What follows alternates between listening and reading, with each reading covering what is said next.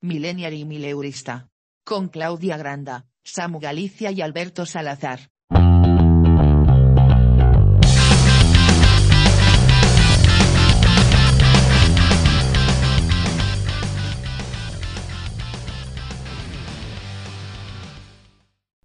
¿Qué tal?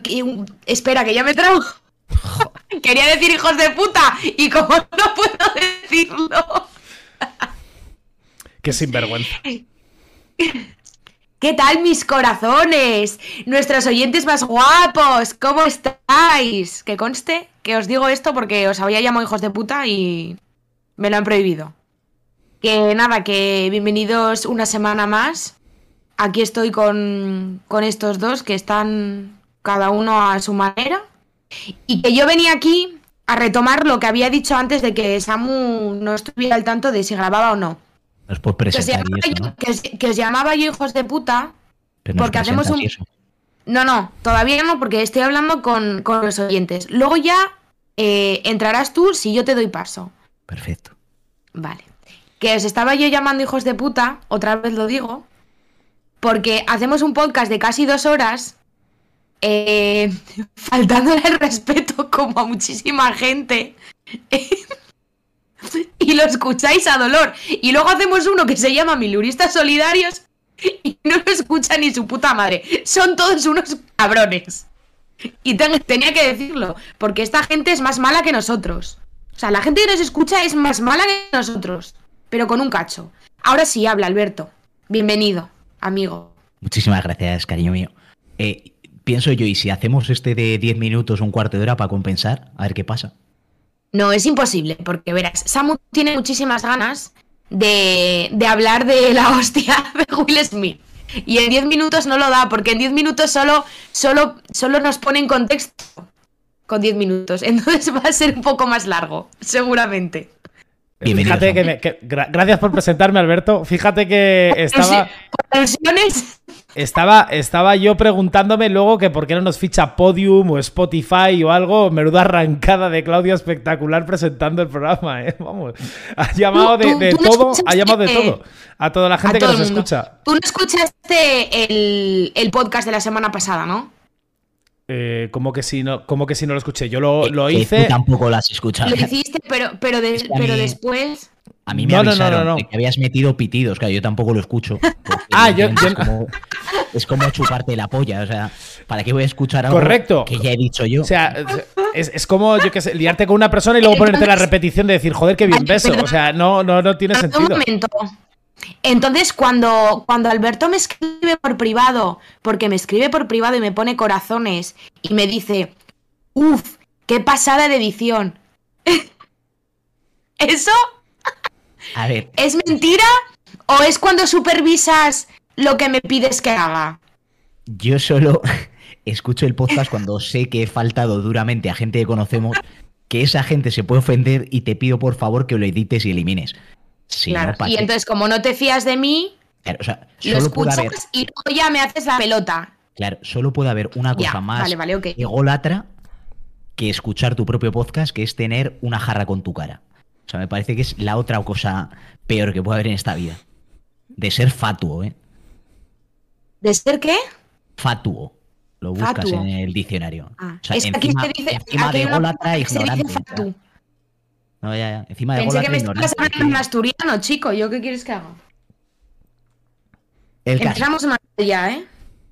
que igual vamos al temita de- del día directos, más que nada porque esto va a caducar mañana, en cuanto la líe Pedro Sánchez o, o pase cualquier otra cosa.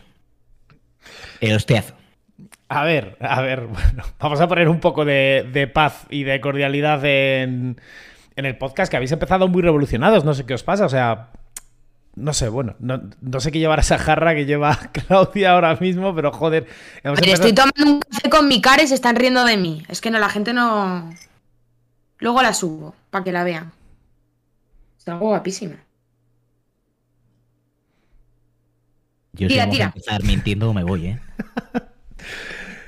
A ver, bueno, que lo- lo- eh, eso lo sabéis eh, todo el mundo, lo de, lo de Will Smith y Chris Rock. O sea, si alguien no se ha enterado, por favor, pues que lo busque en Google. O sea, de verdad tampoco somos ahora aquí la encarta ni, ni nada parecido. Eh, solo los de la generación vieja conocerán lo que era la encarta, ¿vale? Eh, espero que todos la hayáis tenido. Y, y nada, a ver, quería hablar un poco de lo de Will Smith y lo de... Espera, un inciso, más vieja les aunque la encarta era la Intel Sopena. Vosotros tuvisteis la, la enciclopedia esta chiquitina, creo que se llamaba así, ¿no? Yo es que acabo de cumplir 30, no 63. Joder, escúchame, que yo esa la llevaba a clase. Que era, era una como, o sea, un mini diccionario barra eh, eso, parecido a la encarta, ¿no? Como que tenían los artículos algo de desarrollo, pero que era la hostia, era súper pequeñita. No, no, pues, pues seguimos. La hostia de Will. Sí, sí, vamos. eh, es que no sé por qué. Joder, qué pena, ¿eh? Qué pena. Qué pena no haberlo visto en directo en los Oscars. ¿eh? Eh, hay un gráfico, hay un gráfico que ponía eh, la, la audiencia que estaba teniendo los Oscars en ese momento, ¿vale? En el, en el momento durante toda la gala y en el momento en el que se hace viral que Will Smith le ha soltado un soplamocos a Chris Rock que, que sube eh, ese gráfico, pero vamos, más arriba que España. Esta, esa, es- esa, esa varita, de verdad. Que, que no sé, a ver, ¿os habéis enterado todos de la movida? ¿Os habéis enterado todos, os habéis enterado todos del lore? Eh, Chris Rock, eh, que es un conocido comediante estadounidense, eh, pues bueno, eh, haciendo lo suyo, haciendo lo de las galas americanas, que no sé por qué. A mí no me gusta esa clase de humor, si os digo la verdad, porque es un humor que, que me da la sensación de que en todas las galas americanas y en todos los lados, eh, por, por lo menos en todos los lados eh, que se hace al estilo americano, eh, se hace como una especie de roast, ¿no? Para que no sepa, para lo que no sepa lo que es un roast, eh, pues es como dejar en evidencia siempre a la gente. Es decir, tú puedes hacer humor, pues oye, diciendo, bueno, pues no ha sido tu mejor película, pero podría haber sido peor. No, no, es que van a- al cuello. O sea, todas las bromas que hacen siempre van al cuello, siempre faltando de forma personal, eh, siempre eh, ridiculizando al máximo a las estrellas, ¿no? Que quizá por eso hace tanta gracia, eh, porque como que todos tenemos a, estrellas eh, en el altar, a la gente famosa en altares, y de vez en cuando ver cómo las mm, meten un rapapolvo en, en directo y las dejan en mal lugar en directo y ellas tienen que estar sonriendo, aguantando el chaparrón, pues como que nos hace un poco de gracia, ¿no? A mí personalmente no me hace gracia, es un humor que no me hace gracia, es un humor que es faltar por faltar. Por poner un inciso, porque me parece, es que era el punto además desde el que yo hubiese empezado, o sea, chapo Samu, el tema del roast, claro, la diferencia con lo que se hace en las galas de premios es que a los roast a priori la gente sabe a lo que va, ¿no? Y hay una persona que es el, el maestro del roast que permite que se metan con él y él en su discurso final se mete también con, con todos los que le han acompañado, pero digamos que esa dinámica es admitida por todos.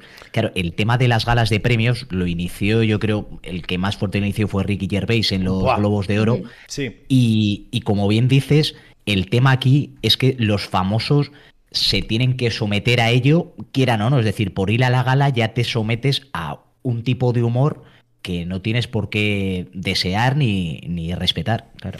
Que, que también te digo, eh, de Ricky Gervais, eh, quien no lo conozca, es un cómico eh, británico, no es estadounidense, es británico, es finísimo el tío, tiene un sentido del humor que, que- que es muy incisivo, pero a la vez muchas veces es muy inteligente. O sea, es un cómico muy inteligente que si tiene que ridiculizar, va a ridiculizar como el que más, pero porque se lo han pedido y porque es el guion, pero que también tiene un humor muy fino, muy fino, o sea, es muy eh, polivalente, por llamarlo de alguna manera, o sea, no es el típico tío que solo sirve para meterse con la gente, tiene eh, varias series que han triunfado bastante, de hecho, The Office, la serie The Office, eh, la que conocemos nosotros, la estadounidense, eh, salió posteriormente a la británica, donde el, el propio Ricky Gervais era Michael Scott. O sea, se lo vendió un poco también a Estados Unidos y luego Estados Unidos pues obviamente lo llevó por otro lado, por otro camino, triunfó mucho más que la británica, pero bueno, Michael Scott original eh, es Ricky Gervais, tiene eh, otra serie ahora que me parece que se llama Después de la muerte o...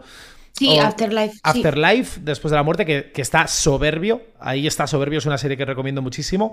Pero sobre todo, eh, se hizo muy, muy, muy conocido por eh, cómo presentaba él las galas Globos de Oro. O sea, porque realmente, o sea, realmente era muy ofensivo. O sea, hacía eh, pasarlo muy, muy mal a los invitados y los humillaba, pero de una manera, eh, no de una manera de decir, bueno, coleguea, no, no, o sea, les humillaba muchísimo. Pero muchísimo. Se metía con problemas de drogadicción, se metía eh, con casos de pederastia, se metía con todos los que estaban. Y, bueno, era uno de los momentos más incómodos, más incómodos sobre todo para las estrellas que tenían que aguantar ese rapapolvo. No sé cuántas veces llegó Ricky Gervais a, presentar los Globos de Oro, cuatro tranquilamente, cuatro tranquilamente. El discurso de Ricky Gervais siempre era el mismo, decir en plan de quiero que me echen, quiero que me despidan, no quiero seguir haciendo esto, eh, así que voy a ser más bestia este año.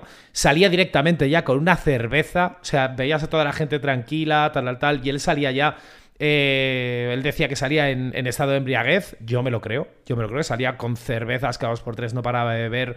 Eh, bueno, si alguien no se ha visto lo de Ricky Gervais, que se lo vea en YouTube, que además hay vídeos subtitulados de las galas de Globo de Oro. Y a mí lo que, no me lo, que más me sorprende es que Ricky Gervais no se haya llevado ninguna hostia. Ninguna hostia, ningún bufetón. Sí que ha habido alguna vez que algún famoso sí que ha subido y se ha defendido de él, obviamente en el micrófono, todo de forma verbal. Pero, eh, claro, aquí viene eh, sobre todo, una de las grandes dudas que tengo yo con lo de Chris Rock. Es decir, porque eh, cualquier cosa que vayas a decir, tanto lo de Ricky Gervais en los Globos de Oro como en los Oscars, Chris Rock ha tenido que pasar una censura previa, por llamarlo de alguna manera, un filtro de decir esto se va a poder decir, no se va a poder decir, un guion previo, ¿no? Entonces, eh, como que todo eso pasa un guion previo, pero claro, no sé hasta qué punto los actores o actrices que van saben a lo que se exponen.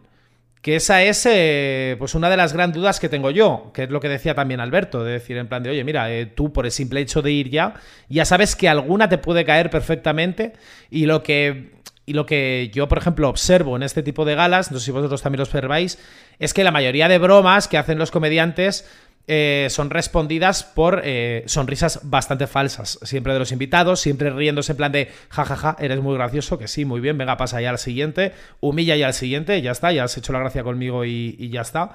Pero ocurrió algo, ocurrió algo en esta gala de, de los Oscar, que va a ser ya histórica, va a ser ya histórica esta gala de los Oscar, que seguramente todos conozcáis, pero vamos a tirar el lore súper rápido. Eh, me parece que fue en el año 2018 cuando eh, Yada, la mujer de Will Smith, empezó a sufrir problemas de alopecia empezó a denunciar eh, pues este tipo de enfermedades, sobre todo en que a las mujeres le afectaban de una forma diferente a los hombres, porque obviamente eh, estéticamente yo creo que, llama mucho más la atención una mujer que sufra alopecia que un hombre, ¿no? Que es una enfermedad bastante más común entre el género masculino.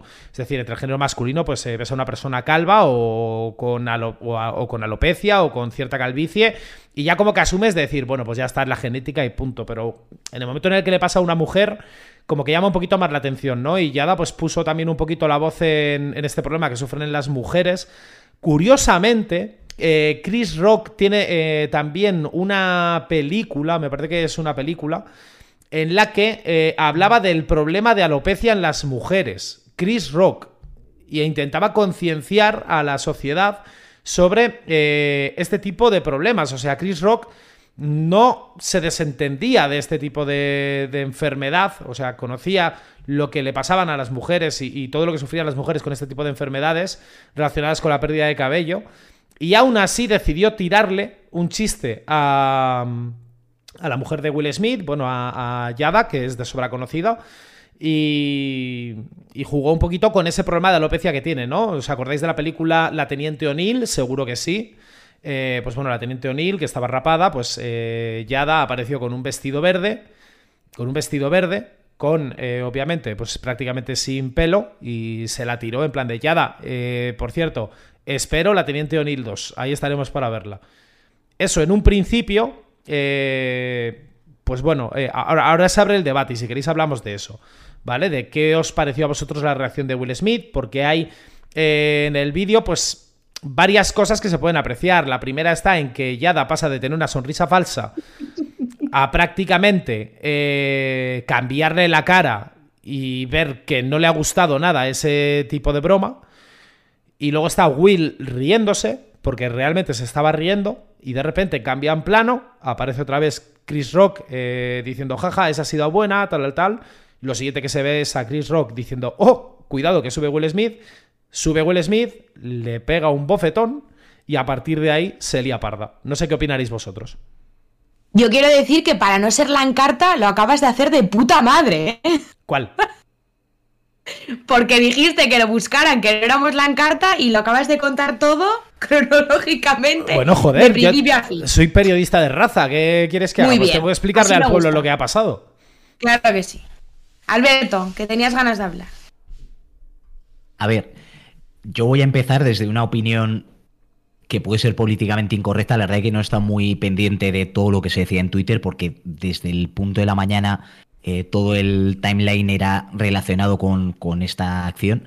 Eh, yo a priori pienso que el chiste en sí, y ya te digo, es una opinión completamente subjetiva como todas las opiniones, pienso que el chiste sí no era tremendamente grave. Que por eso quizá pasó ese filtro de los Oscar porque a priori eh, o sea, sobre todo, a priori, te quiero decir, el meterse con una enfermedad que no es grave, que afecta a algo estético, que, que puede causar mucho dolor, porque es evidente que, que, pues eso, el, verse distinto y el tener cualquier tipo de eh, diferencia o dificultad, eh, tanto a nivel físico como psicológico, pues eh, cada uno lo asume y lo gestiona como puede.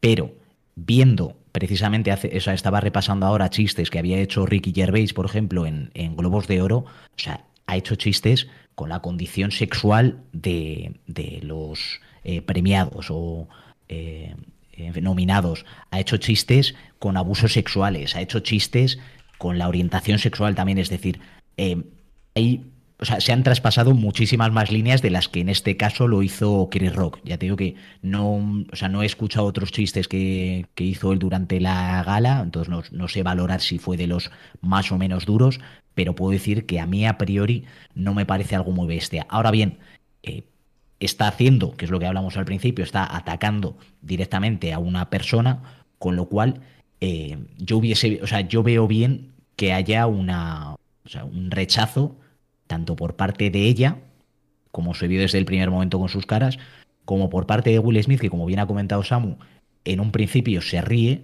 porque la risa es algo eh, completamente involuntario, incluso me puedo creer pues que a priori le hiciese gracia a él, ¿no? El comentario, pero que cuando vio el, el dolor de su mujer o que, que, le había dolido, pues él empatizó.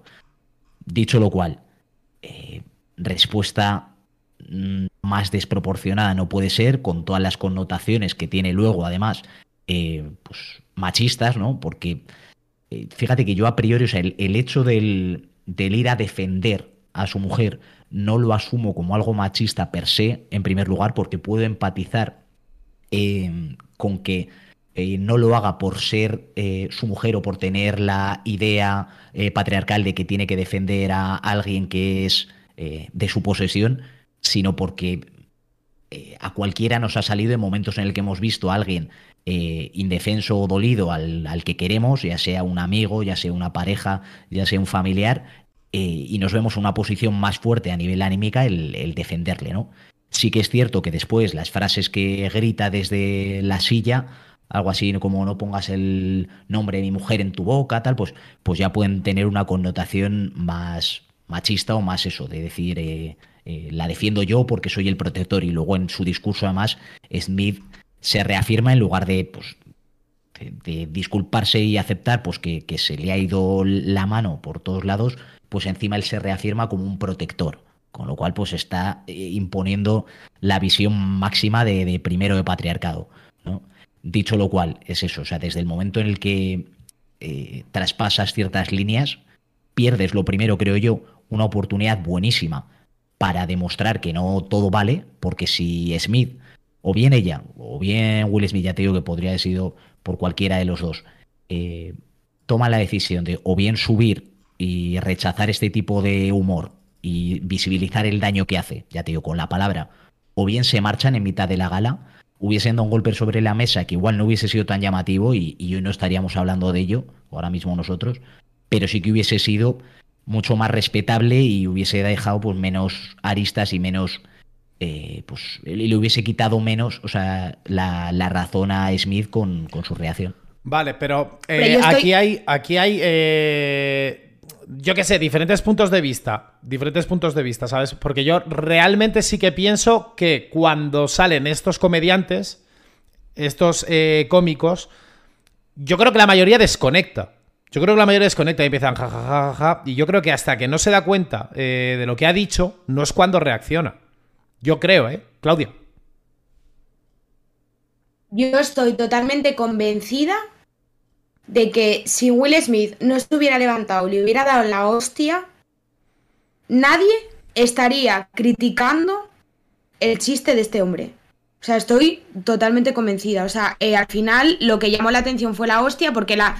Es lo que hablabais antes. Eh, Ricky Gervais ha hecho mm, chistes que le dan mil vueltas a este comentario que tal vez pudiera ser desafortunado, porque también creo que, a ver, yo tampoco estuve muy al hilo de, de todo esto, pero bueno, había alguna noticia por ahí, ¿no? Algún reportajillo de estos amarillista que comentaban un poco que si la relación de esta mujer con, con este tipo, que se habían tenido algo, que si, no sé, se comentaban cosas así, entonces yo puedo entender que si a lo mejor tú entiendes ese chiste como un ataque personal, no como un chiste, quiero decir, que haya una intrahistoria detrás, ¿no? Que haya, que haya habido algún tipo de problema eh, en el pasado entre ellos o tal, que te lo puedas tomar más como más personal, no un, bueno, pues te llamo calva porque lo estás, sin más, sino que te llamo calva porque te odio y porque un día me hiciste esto o pasó lo otro o lo que sea. Que de hecho no es la primera vez que este, que este hombre carga contra ella en una gala. Creo que en otra ocasión estoy desinformada total, ¿eh? O sea, tengo que decir que lo leí por alto. Pero que, que ya había hecho algún tipo de chiste riéndose de ella. Me parece que había sido cuando ella comentó algo de las mujeres negras eh, relacionadas con los premios. Bueno, no lo sé. Si lo sabéis vosotros podéis poner mejor a la gente en contexto pero que ya se había reído de ella. Y luego, bueno, pues estas historietas que dicen que en esta, en esta relación abierta que llevan teniendo durante 20 años, que la mujer que tuvo un idilio con no sé qué y que entonces que la llama calva porque mm, fueron amigos o novios o fue amigos o lo que sea y ahora la odia. Entonces, en, ese, en esa situación sí que puedo entender cómo se lo toma él. Yo tampoco lo veo como machismo porque es un ataque que no creo que si a él le sale, tú cuando te ves en esa situación, mm, no piensas en voy a defenderla porque está indefensa, porque no se puede defender, sino que entiendo que viendo su reacción fue algo que no pudo ni controlar, o sea, que no tuvo ni una milésima de segundo para decir me voy a controlar, cuento hasta cinco y ya está, y salgo con elegancia de la situación, le quito la mirada, lo que sea. Pero bueno, que se podía haber contenido y haber reaccionado de otro modo, pues entiendo que eh, él es una papeleta. También creo que el debate más chungo, o sea, más complejo está en el que se, en, el que se está teniendo ahora, que es el de deberían retirarle el Oscar a Will Smith por lo que hizo minutos antes. No. Yo tampoco lo pienso. No, tiene ningún sentido, vamos. Podría haber sido, fíjate, en el momento ¿sabes? Podría haber sido una manera de recriminarle o reprocharle el acto, el decir, mira, te vamos a dar el Oscar porque te lo has ganado por tus actuaciones, eh, pero no, no vas a tener la oportunidad de recogerlo ni de recibir tu discurso, ¿no? De realizar tu discurso, te lo mandamos a casa. Eh, porque yo aquí sí que, bueno, siempre lo he pensado que hay que separar bastante al, al artista de la obra y que eh, pues los errores de, de un tipo o que un tipo sea imbécil en 100.000 cosas no quiere decir que sea brillante en, otra de ellas y que no haya que valorarlo. Eh, pero sí que, sí que pienso que sería pues bastante, bastante injusto el, retirarle el premio, ya tengo una vez que él ya lo había ganado por méritos propios. Es que, hubiera, estado, hubiera, estado, bien que hubieran dicho, mira, te vamos a dar el Oscar, pero como eres un subnormal, se lo damos al siguiente. No, yo pienso igual que vosotros. Yo, es que tampoco creo que haya actuado mal Will Smith. es que os lo digo así de claro, ¿eh? O sea, es, que es algo que te puede salir perfectamente. Es algo que en, en, esa relación eh, solo ellos dos saben lo que pasa. Solo ellos dos saben lo que pasa. Solo ellos dos saben, por ejemplo, solo Will Smith puede saber si realmente eh, su mujer ha sufrido mucho con ese tema. Si ha llorado mucho su mujer con ese tema, si se ha sentido deprimida con ese tema. Si, o sea, hay, momentos en los que yo creo que te sale eh, solo, ¿sabes? Que te sale solo, que no es protegerla, no es eh, te has metido con algo que es de mi propiedad, debes pagar por ello. O sea, no estoy hablando solo de, eso, te digo de cualquier cosa, ¿sabes? Meten con mi madre o se meten con alguien y, es, es, espontánea, igual que la risa es espontánea, la reacción de ir a darle un bofetón es espontánea también. Fíjate, pero hay un tiempo desde que hace este comentario hasta que Will Smith deja de reírse, hasta que traspasa desde su silla todo el escenario hasta que le mete la toba. Es decir, a ver, yo creo que tiene su, claro, que tiene su punto de espontaneidad y que él, si él supiese toda la repercusión que va a generar, no lo hubiese hecho, pero no por ello hay que dejar de, condenarlo. ¿Qué quiere decir? Ya te digo, es que había tantas maneras de afear ese chiste, partiendo, como digo, he dicho al principio, de que a mí no me parece algo tan grave conforme a lo que están acostumbrando en este tipo de galas, que hasta en España, como buenos provincianos, pues también lo hemos asumido y en los últimos años, pues también eh, se ha buscado eso, el, tema de los chistes y dientes y las faltadas por faltar. Pero eh, a lo que te voy es que desde el momento en el que él pues, acomete un acto violento, pues, pues es que hay poco que justificar ahí. Bueno, pero no sé, es que yo, yo, es que lo veo de otra forma, te lo digo de verdad. O sea, yo es que también el, chiste que le hace a la mujer de, de Will Smith o sea, tampoco me parece que sea súper ofensivo, pero sí que es cierto que es un chiste que tiene nombres y apellidos y que va dirigido a ella. No va a un colectivo, al colectivo de mujeres alopécicas eh, negras. Va directamente hacia ella. ¿Sabes? Fíjate que he visto una cosa, es que he visto hace un segundo porque sabía que, en el vídeo este que, se ha hecho tan viral en internet, antes, eh, Chris Rock, justo antes de hablar de, Yada Smith. De Penélope Cruz y Javier Penélope Cruz y Javier, exacto. Y justo lo que he visto es que, o sea, para mí es más ofensivo eh, lo que le dice a Penélope y a Javier, que es omitir el nombre de Penélope Cruz y dice Javier Bardem y su mujer. Digo, joder, pues me parece, porque estaban los dos nominados además, es decir, me parece bastante más ofensivo, bastante más machista esa omisión del nombre de una persona y decir, fíjate cómo, creo que el, comentario era como eh, Javier Bardem sí que tiene y su mujer sí que tiene una papeleta porque si gana uno no gana el otro. ¿Sabes? Pero, pero esa omisión premeditada, porque imagino que, esto está todo completamente escrito, me parece hasta más censurable que, el chiste en sí, respetando y, compartiendo contigo eso, que, que las ofensas son muy subjetivas y que precisamente la mejor manera de no ofender eh, cuando estás en un contexto más público, o sea, no es lo mismo en, un grupo de amigos en el que a mí se me va cien mil veces la boca, soy un bocazas y me gusta faltar más que a nadie. Ya, pero, pero, lo haces en un, grupo, lo haces en un grupo de amigos en un ámbito privado, en el que sabemos que estás de broma. Claro, y no, incluso sabiendo que cuando ofendes eh, tú no tienes esa intención o, o, no buscas hacer daño a esa persona y que cuando te pasas de frenada, pues la otra persona entiende que, tú no lo has hecho con ese único ánimo, porque es que no hay otra voluntad en este tipo de chistes más que la ofensa y el, y el hacer reír al resto a través de la humillación de la otra persona. Yo es que fíjate, además, eh, ahora que me sacas lo de lo de Javier Bardem y Penélope Cruz, me fijé también que cuando hace el chiste, a Penélope tampoco le hace mucha gracia, ¿eh? O sea, está en plan de. o sea, como riéndose así un poquito falsita. Y, Bardem igual está como que se está descojonando, pero realmente tú miras a Bardem y dices, tampoco le está haciendo ni puta gracia. O pero, pero yo creo que ahí es donde, donde está el asunto, ¿no? Como que tienes que aguantar a graciosete y también nos pasa mucho a, a todas las personas que tenemos que reír gracias, que además era una de las cosas que decía eh, Will Smith en, el, discurso cuando recibe el Oscar, de decir, en esta profesión tienes que estar aguantando todo el rato mofas, tienes que estar todo el rato eh, aguantando cómo se meten contigo y encima tienes que sonreír. Yo creo que pasa un poco también esto, ¿no? Como que... Eh, siempre hay como sonrisas falsas, siempre hay cuando pasa este tipo, vamos, cuando hacen este tipo de bromas, este tipo de, de gente, como que siempre los grupos pues bueno, te ríes, ¿no? Porque es una broma. Te ríes porque es una broma, te ríes porque es una broma, aunque no te haga gracia, hasta que alguien que realmente no le ha hecho gracia se levanta y te da un tortazo.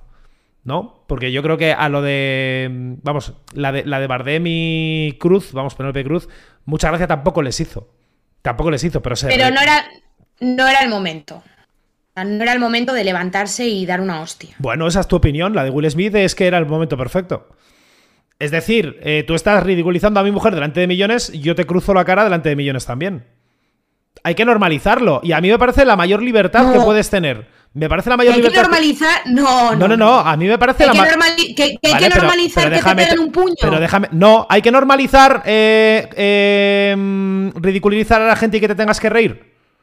No, lo que hay que normalizar es ser tú mucho más elegante que la otra persona. Vale, Y demostrar, y demostrar que tú sí tienes valores. Vale, pues, pues yo lo que veo es que esa persona no se va a dar cuenta de que es un patoso hasta que no le hayan pegado un, un bofetón. Así de claro. Bueno, pues que se lo dé, pero que se Así lo dé de claro. O sea, después. ¿no? igual, igual se lo va a dar, se lo va a dar igual. O sea, a mí Claro, me como- parece, a mí me parece el ejercicio de libertad más puro que hay. O sea, tú tienes la libertad máxima para meterte con mi, con mi mujer o lo que sea, o hacer la broma de la que tú quieras, y luego tú te atienes a las consecuencias.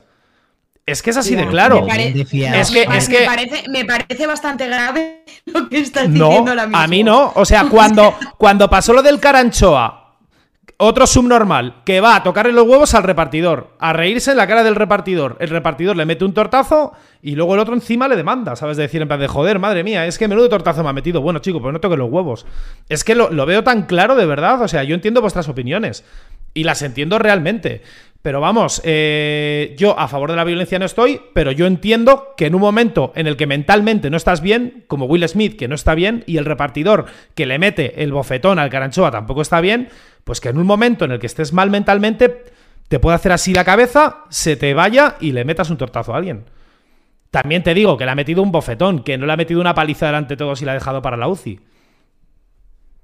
Mi opinión. Vamos a ver, pero me parece mucho, a mí personalmente, me parece mucho más lícito la bofetada del caranchoa, porque es en un contexto en el que estás en medio de la calle sin que sepas que te graban, que te está vacilando un tío que no conoces de nada, a que lo estés haciendo delante de millones de personas que te está viendo todo el mundo, que eres muy conocido, que tienes una reputación y que, y joder, no lo y, sé, y es vol- que y volvemos a lo mismo, a lo que decía Will Smith, que por ser famoso tienes que aguantar que se rían de No ti es, muchas veces. no es por No, ser no es o bueno, no o por, o por eso. aguantar, o por tener ese tipo de vida, o por estar dentro de esa industria. No, pero yo ¿Qué creo va? que en ese momento es lo que hablamos, es decir, hay lugares y lugares para comportarse de según qué manera. En este caso, como bien estamos diciendo los tres, eh, Chris Rock y otros tantos eh, maestros de ceremonias se exceden y humillan públicamente artistas única y exclusivamente por ser nominados, pero el hecho de que uno de ellos responda con violencia, fíjate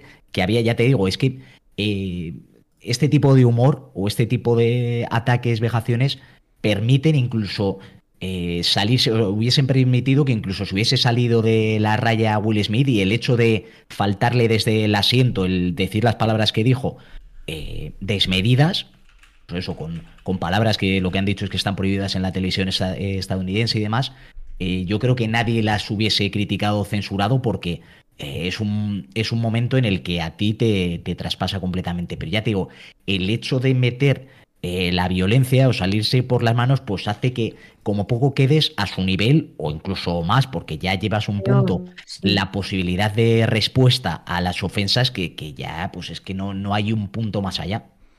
Que aquí no estamos defendiendo ni el discurso de Chris Rock, ni estamos atacando a Will Smith porque haya hecho lo que haya hecho, porque yo soy la primera que lo entiende. O sea, por supuesto que entiendo que, que se, que se haya podido volver loco y que no haya podido evitar esa reacción. Yo sí Pero que estoy está atacando, ma- ¿eh? Pero que está. Bueno, vale, lo que sea. Pero que, que no está bien hecho. O sea, no está bien hecho. Y a lo mejor el otro se tenía que haber callado en haber hecho esa broma. Porque la podía haber interpretado de una manera mucho más personal que cualquier otro chiste o ataque hacia otra persona.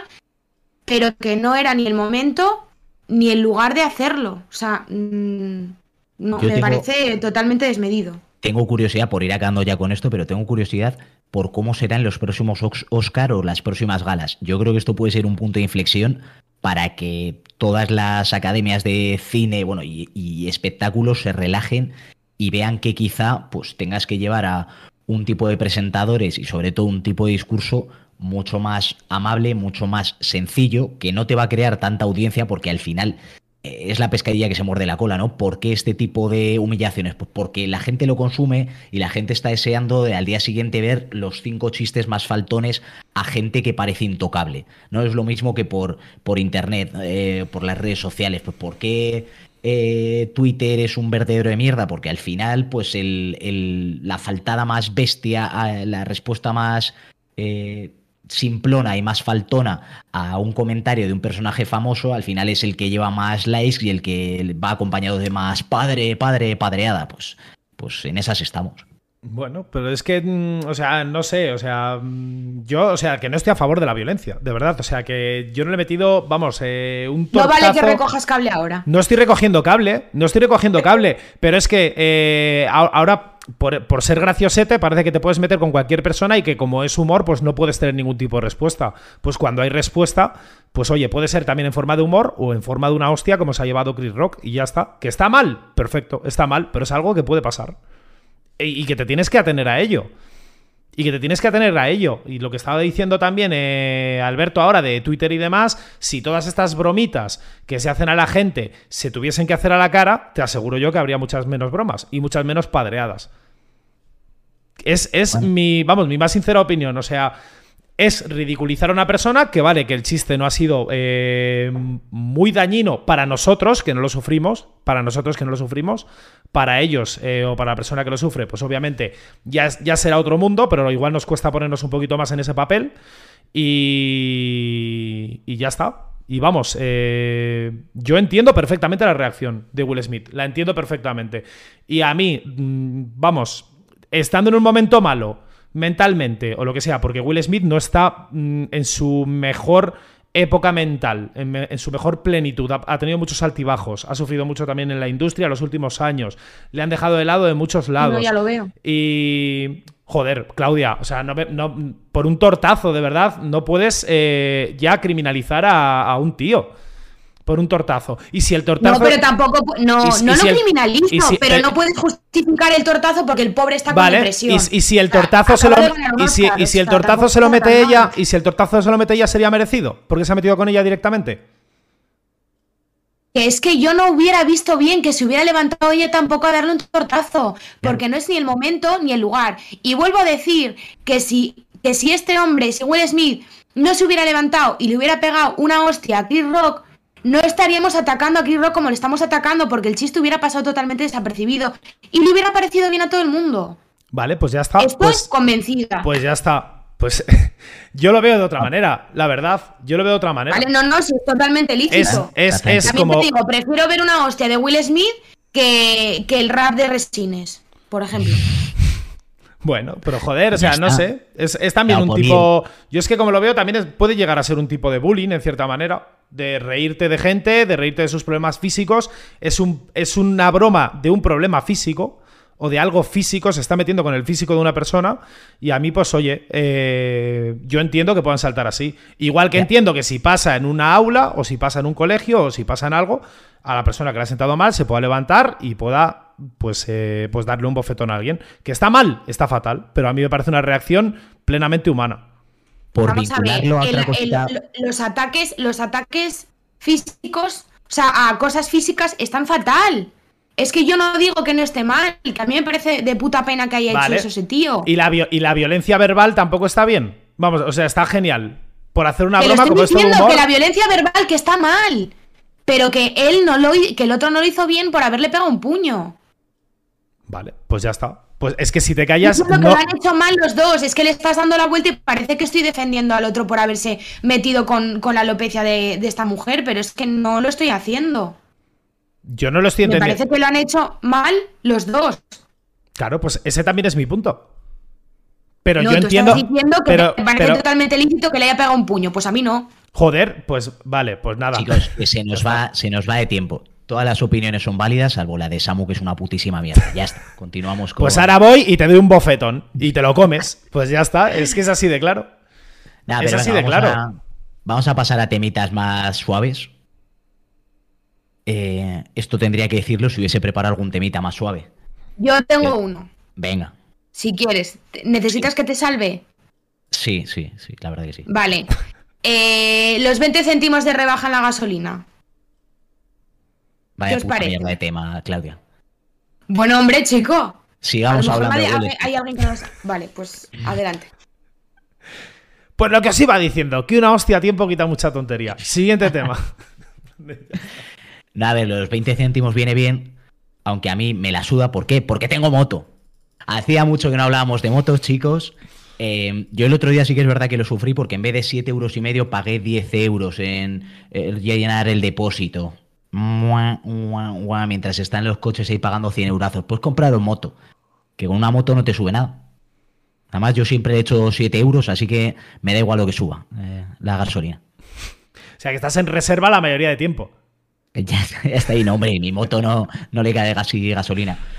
A ver, que eh, está claro, mira, mi opinión sería que este tipo de rebajas eh, tan rápidas, ¿no? Cuando están viendo eh, que se les acerca pues el, el fin de, de el expolio que están haciendo, pues ahora mismo las gasolineras, igual que están haciendo otras compañías aprovechando la coyuntura, pues te muestran eso, que, que evidentemente eh, si no hay una regulación en muchos casos por parte del Estado, las empresas acaban haciendo lo que les da la gana, porque no tiene sentido que puedan fijar libremente o que se pueda fijar libremente el precio de muchos bienes de eh, principal, de, de, de- necesidad, como puede ser la gasolina, como puede ser la luz, como puede ser la vivienda. Entonces, en muchos casos, cuando se cometen excesos, y esta es mi opinión social comunista, pues se debe intervenir desde el Estado para garantizar que la gente tenga acceso a estos este tipo de bienes.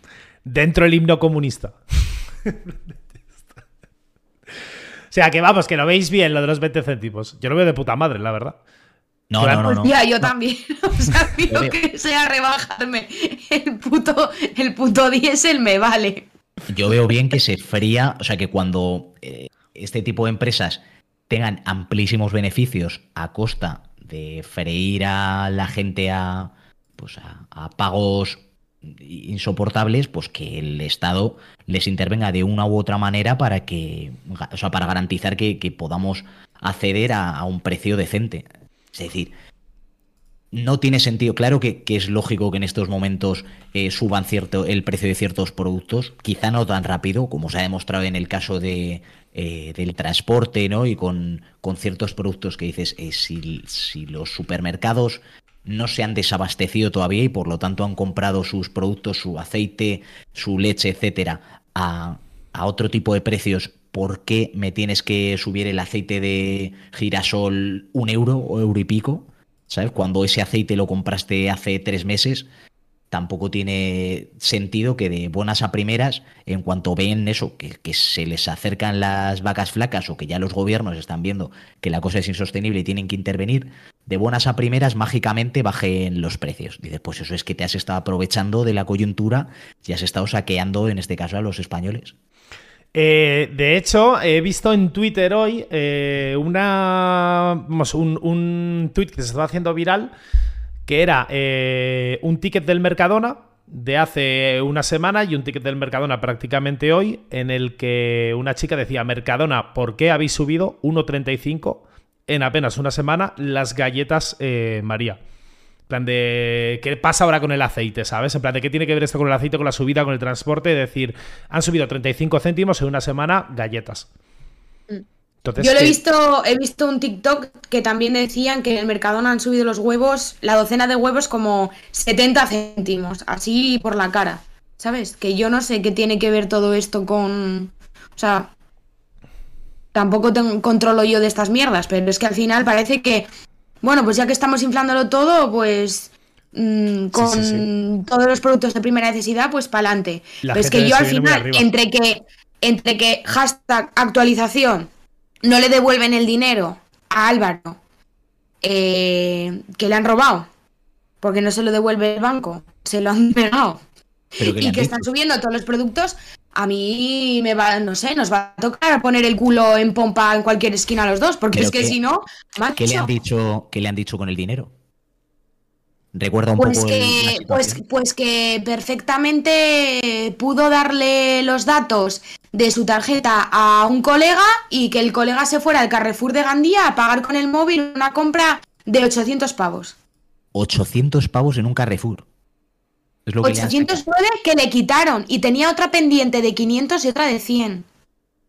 Pero claro, te quiero decir, son compras de un valor que, que eso en el propio Carrefour de Gandía deberá estar acreditado, ¿no? De alguna manera. O, o sea, es decir, yo soy cajero, veo una compra de 800 euros y como poco me quedo un poco con la matrícula de la persona, ¿no? Es que no sé qué comprar. Hombre, depende, porque tampoco sabemos lo que se compró. Puede ser una sí, sí, tele. sí, igual.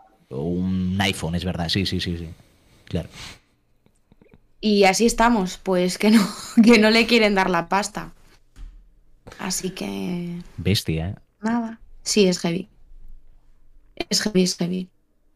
Pero bueno, es lo que hay. Vacas flacas, para todos. Samu cambia la caldera, a Álvaro le roban el dinero de la cuenta. Yo. nunca, vamos, vienen, nunca, nunca vienen solas. Y si, to- si algo tiene que salir mal, saldrá mal. Estoy que, que tengo unas ganas de que se expropie todo, como que, que aparezca Sánchez y diga, expropiese. ¿Cuánto está la gasolina? No sé, expropiese. Así estoy, que nos lo pongan a cero, pero vamos. Que. Que no sé. What a time to be alive, ¿eh? Generación que nos ha tocado vivir la crisis del 2008-2009, luego la otra, luego, joder, el coronavirus, el bofetón de Will Smith a Chris Rock, es que nos lo estamos comiendo todo, ¿eh? Ah, pues mira, pues por eso, por eso igual han, han subido las galletas.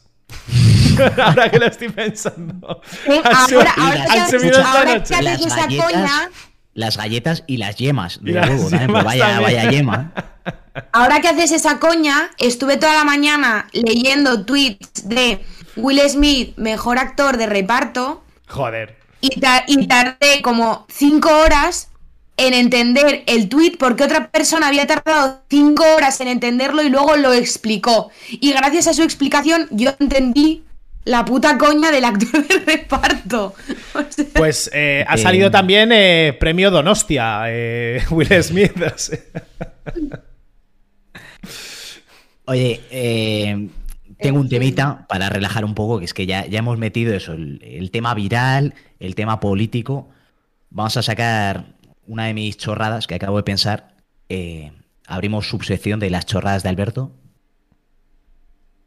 Y quiero hablar de un problema que me está ocurriendo Espérate, últimamente. espérate. ¿Por qué has hecho esa pausa dramática? O sea, porque, re- quiere que, por- porque quiere que le haga cabecera. Pero no, Espero, no, que no. haya cabe- espero que haya cabecera. Si no me No, voy a ofender va. un montón y te voy a calzar una yema. Pero No. tú qué te crees que es esto, Te chaval. voy a hacer las chorradas de Alberto Tino Ninoni. Venga, Sam, ¿estás celoso? A ver, la gente Abrir de Bart, una- la gente de Bart, de Alberto, a ver, cuéntanos, ¿qué ha pasado esta semana? A ver, no, es que es algo que me tiene bastante preocupado, pero me hace bastante gracia también. Eh, yo últimamente he ido relativamente poco al cine, pero sí he ido, pongámosle en lo que llamamos de año, cuatro o cinco veces, no he visto ni una película entera. ¿Vale? Y no es que yo sea Carlos Boyero y me salga en mitad de la película diciendo, vaya putísima mierda, sino que es que eh, me quedo sobado, o sea, me quedo sobadísimo. siempre. Pero es que es, pero es horrible, ¿eh? Sobre todo porque, claro, me ha pasado un par de veces con películas que me daban un poco igual. O sea, me pasó, creo, no sé si fue el año pasado, hace ya más, con Shazam, por ejemplo, no sé si la visteis, pero valiente mierda, o sea, tremenda basura que dice, no, es que las películas de superhéroes son malas todas. No sé si todas, pero es así, es así y mucho. Pero es que el otro día me pasó, el, fue la semana pasada con la de Batman, y joder, Y era una película Batman.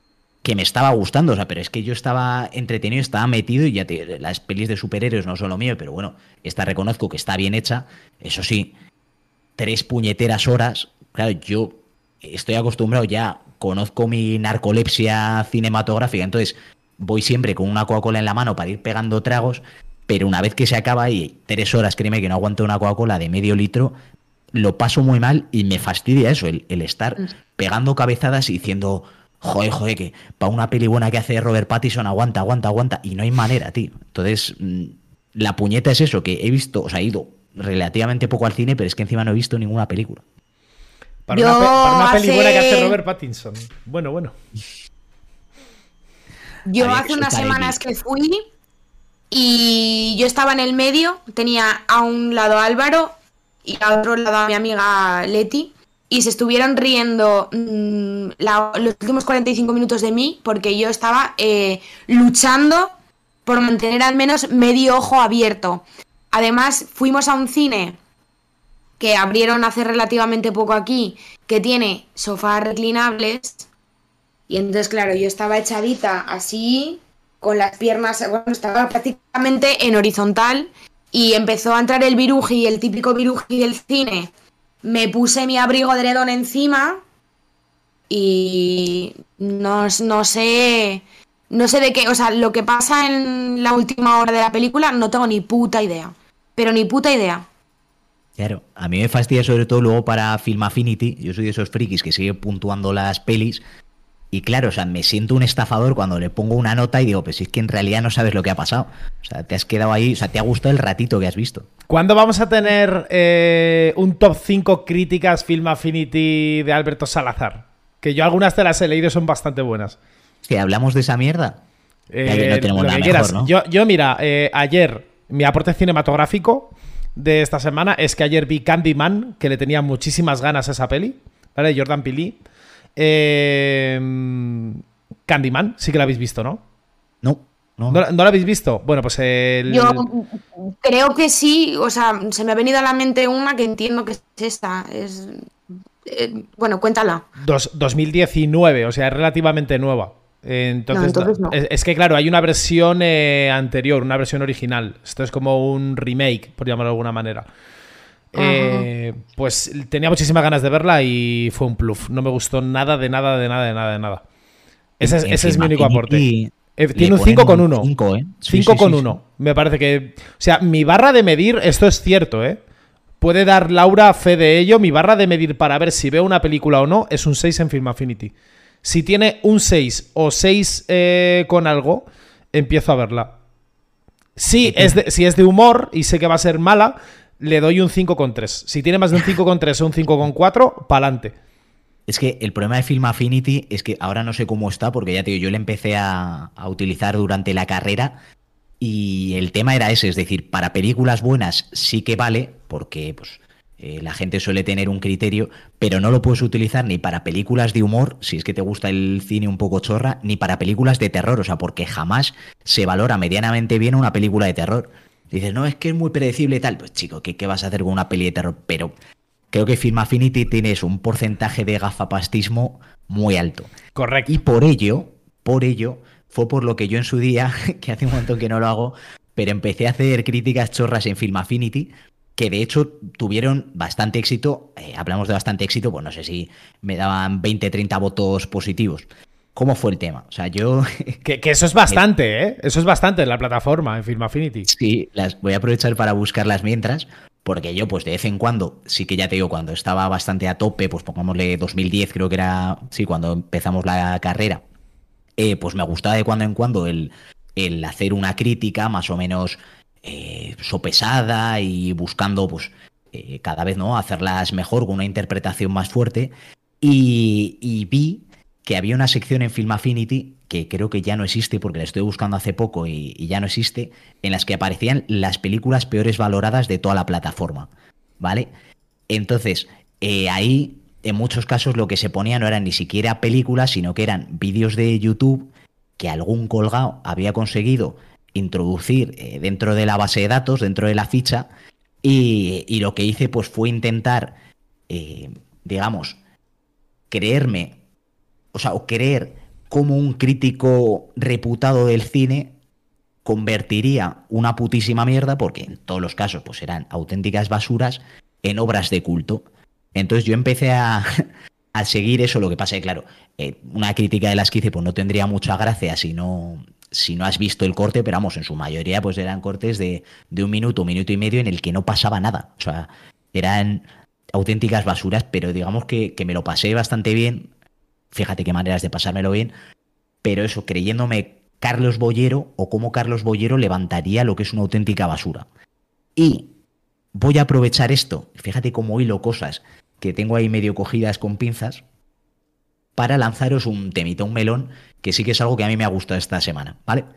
Estoy hablando de eso, ¿no? De, de cómo valorar cosas eh, que realmente son insustanciales, son completamente banales y no valen para nada, y hacer una crítica súper desmedida y súper eh, fatua Joder, con el fatua hoy, la, la que estás pegando, tío. El adjetivo, pues hacer una crítica súper fatua de algo que quizá no lo merece. Y hablo de Motomami. O sea que hoy sí.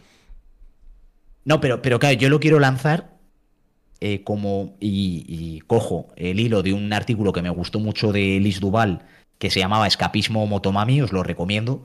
No tanto por considerar, eh, pues eso, en, este disco en sí, sino por la idea que lanza Liz, que a mí me gustó mucho, de cómo eh, y qué pereza da que de todo, todo, todo aspecto cultural o cualquier lanzamiento, se intenta en muchos casos hacer críticas culturales súper desmedidas para poder eh, justificar el, que te gusten. ¿no? En el caso de Motomami, por ejemplo, ya te lo resumo porque creo que es un punto que, comparto mucho con ella, eh, ¿por qué no puedes apreciar o valorar este disco sin tener que creer que es la séptima maravilla del arte, sino simplemente que es un disco que tiene canciones más o menos disfrutables y que te pueden gustar más o menos?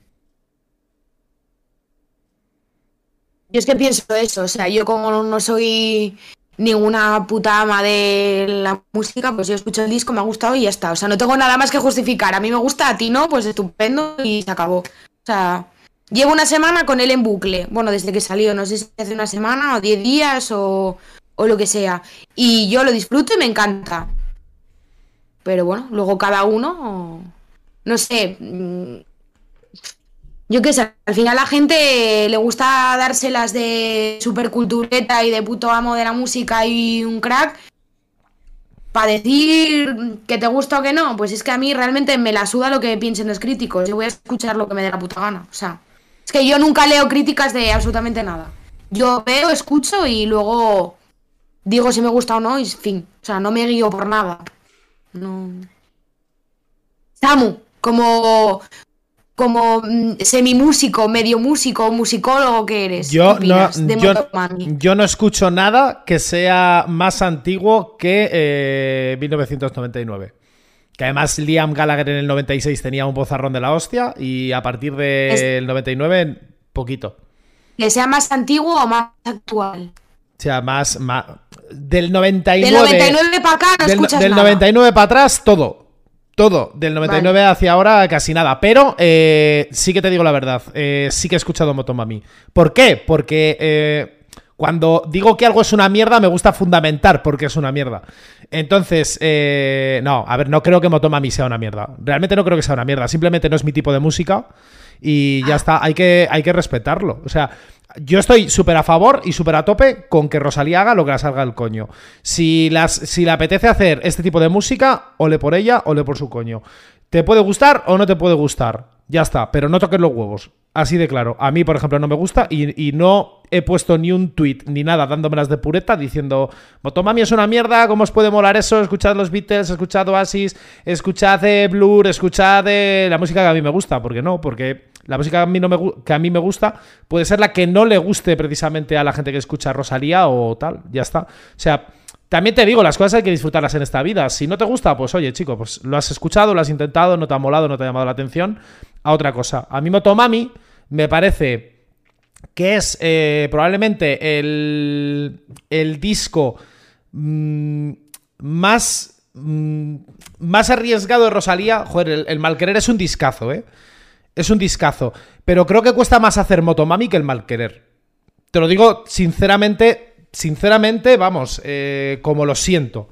Como lo siento, porque el mal querer, pues sí, tiene una fusión de flamenco, tiene una fusión así que está muy fresca. Productores también como Zetangana y demás, pues que controlan también el, estilo. El Motomami se ha ido también a otro, a otro estilo de música y a otro estilo de productores que sí que dominan el estilo que quiere hacer en, en Motomami.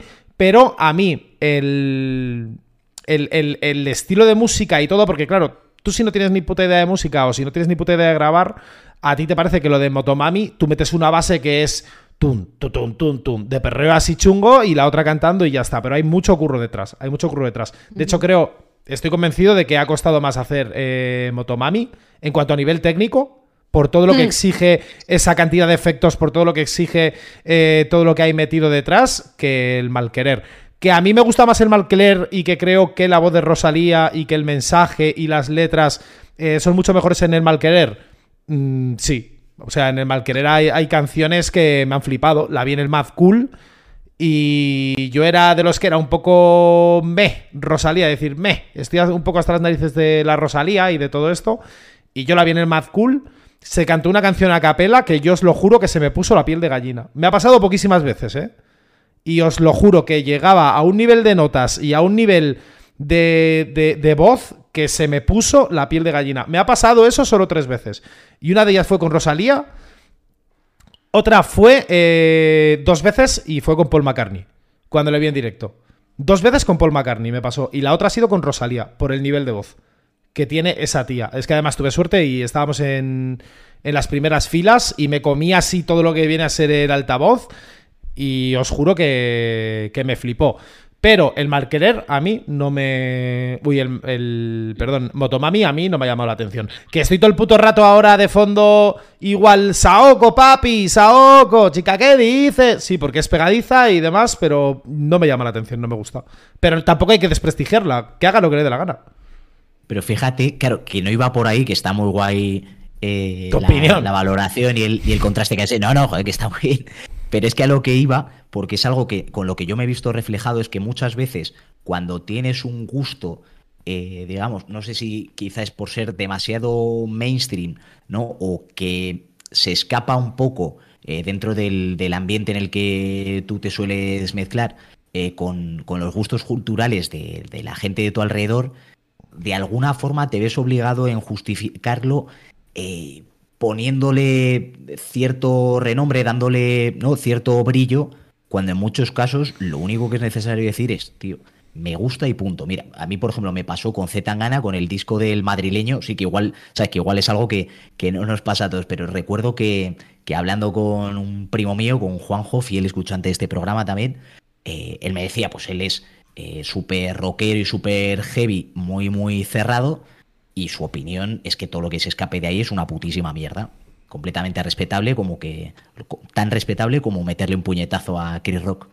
Pero bueno, el, el, caso es que recuerdo que cuando estoy hablando con él y diciéndole pues que a mí tan gana me, me gustaba, ¿no? Para ciertos momentos, ciertas situaciones, eh, pues yo le estuve vendiendo, ¿no? Por un lado, pues el, el, talento musical, la capacidad de versatilidad que tiene para moverse en distintos ámbitos, para juntarse con los mejores artistas, las referencias filosóficas que ha hecho también en muchas de sus canciones, con sobre, sobre todo, etcétera, etcétera, cuando en el fondo eh, el mayor acto de sinceridad en muchos casos es decir, tío, pues yo lo escucho y me gusta. Sobre todo cuando, cuando eres alguien que no está especializado en la música, ¿no? Como es mi caso. Es decir, bueno, pues yo entiendo que Fernando Navarro y eh, periodistas así, digo Manrique, pues te puedan justificar de mil maneras por qué sí o por qué no, o, ya expertos en música. Pero cuando somos simplemente eh, cretinos a los que nos llama la atención algo porque nos gusta y porque nos atrae y ya está, pues ¿para qué tener que vender tanto la moto cuando no necesitas convencer a nadie más que a ti? Vender la moto, ¿eh?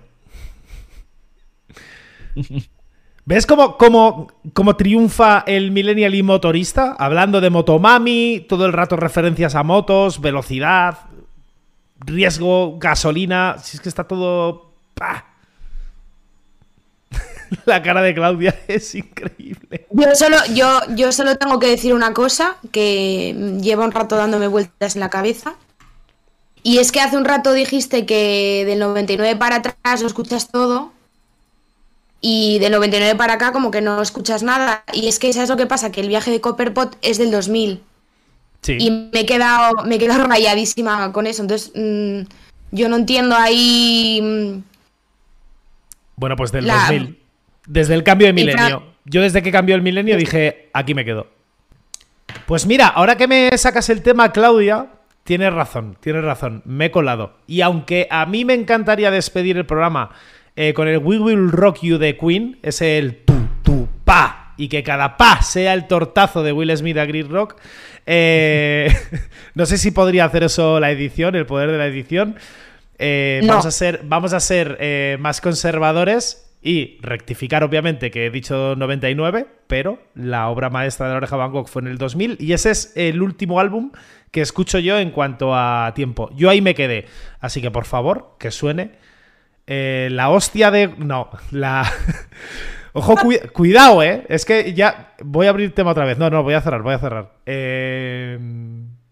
Will Smith se ha marcado un Darío MH, ¿eh? Cuidado, ahora que lo estoy pensando. Darío MH lo hizo primero, ¿eh? Darío MH lo hizo primero. Venga, que suene la playa.